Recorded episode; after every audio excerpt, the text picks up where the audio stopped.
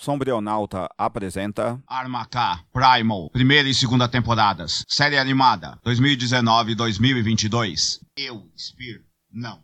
Nós, Spear, Fang e... Antes de continuar, agradeço se puder compartilhar, curtir e se inscrever no canal deste podcast. Se Samurai Jack é uma grande homenagem a Frank Miller, 1957, sim, é sim, tanto que todas as influências dele estão ali, com direito ao primeiro episódio reproduzir o treinamento do Batman, 1939, da forma como era sugerido desde Batman, ano 1, 1987, aqui temos uma enorme homenagem ao nanico mais desgraçado dos quadrinhos, Wolverine. Nas duas temporadas de Primal, acompanhamos um processo delicioso de humanização, principalmente Spear, que apesar de extrema violência, vai abandonando sua masculinidade tóxica.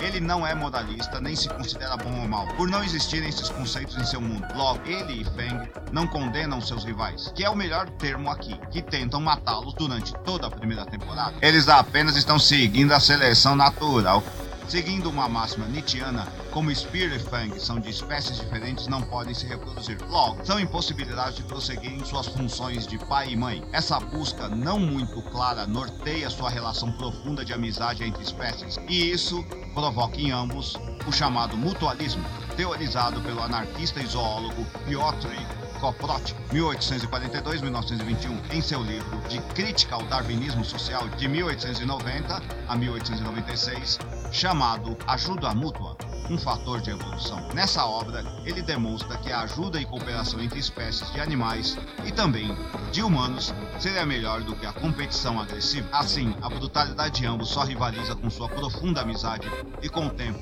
a compaixão por outros seres que, como eles, precisam sobreviver, logo matá-lo. Aqui temos uma das grandes linhas mestras de roteiro de Wolverine, um selvagem filósofo, ora se orgulhando de sua selvageria, ora tendendo a questioná-la. A primeira temporada é quase um festival de filmes de terror, maravilhosa, onde vemos que o medo do escuro dos seres desconhecidos vai sendo superado pela violência e amizade entre ambos. Na segunda temporada aparece um inimigo digno dessa dupla, o já citado imperialismo do mundo antigo em sua forma mais econômica, o escravismo e todas as civilizações antigas imperiais o praticaram, sejam elas africanas ou não. Essa temporada é uma das coisas mais belas e violentas que já vi.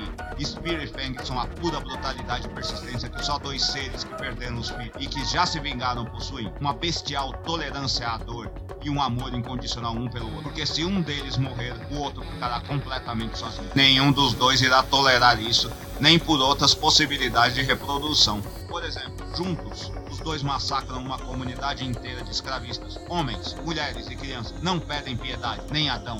Os gritos dos dois são assustadores. Sua capacidade de resistência e principalmente como eles ficam cada vez mais violentos à medida em que sua amizade vai se tornando mais forte principalmente se percebem que o outro está em perigo. Não há espaço para heroísmo em Primal. A amizade não permite tais coisas de impérios. E por isso é tão belo.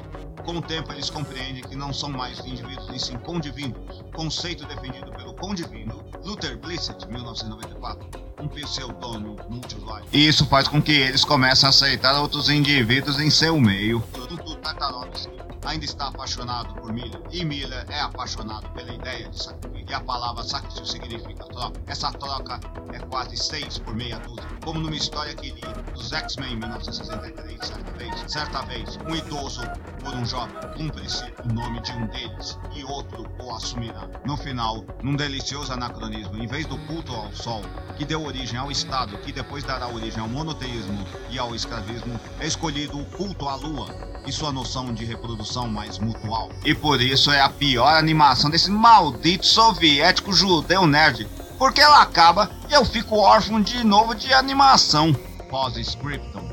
Tem uma coisa que estava banida das animações era a heterossexualidade, ou seja, para que diabo serve esse tipo de orientação sexual? Aqui ela é revalorizada, não no estilo de povo que gosta de pílula vermelha metafórica. Nessa animação ela é apresentada como parte fundamental da evolução mas que pode ser sim superada porque afinal é parte da evolução. Horas. Então sim, sem superação de heterossexualidade por meio de seu esgotamento em reprodução, esqueça maior diversidade sexual. Todos vão acabar virando neo-heterossexualismos. E heterossexualidade é orientação sexual por excelência. Se você apreciou, compartilhe nas suas redes sociais. Dê um curtir se você estiver no Facebook. Dê 50 palminhas se você estiver no Medium. E dê finalmente um curtir e um compartilhar se estiver no Facebook. Ou, se estiver no WhatsApp, envie para seus amigos. Se estiver no TikTok, compartilhe também e divulgue. Se estiver no YouTube, se inscreva em nosso canal. Até mais. Até a próxima. Obrigado.